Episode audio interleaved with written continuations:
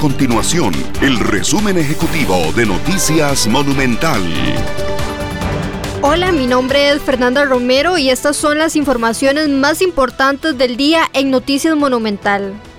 La empresa Florida Ice and Farm Company, conocida como FIFCO, confirmó el despido de 500 personas, en su mayoría de su negocio hotelero, alegando la difícil situación económica que enfrenta el país. Según dijo la empresa a través de un comunicado, durante nueve meses no se despidió a ningún empleado, pese a que la mayoría de hoteles estaban cerrados y además bajó el consumo de bebidas.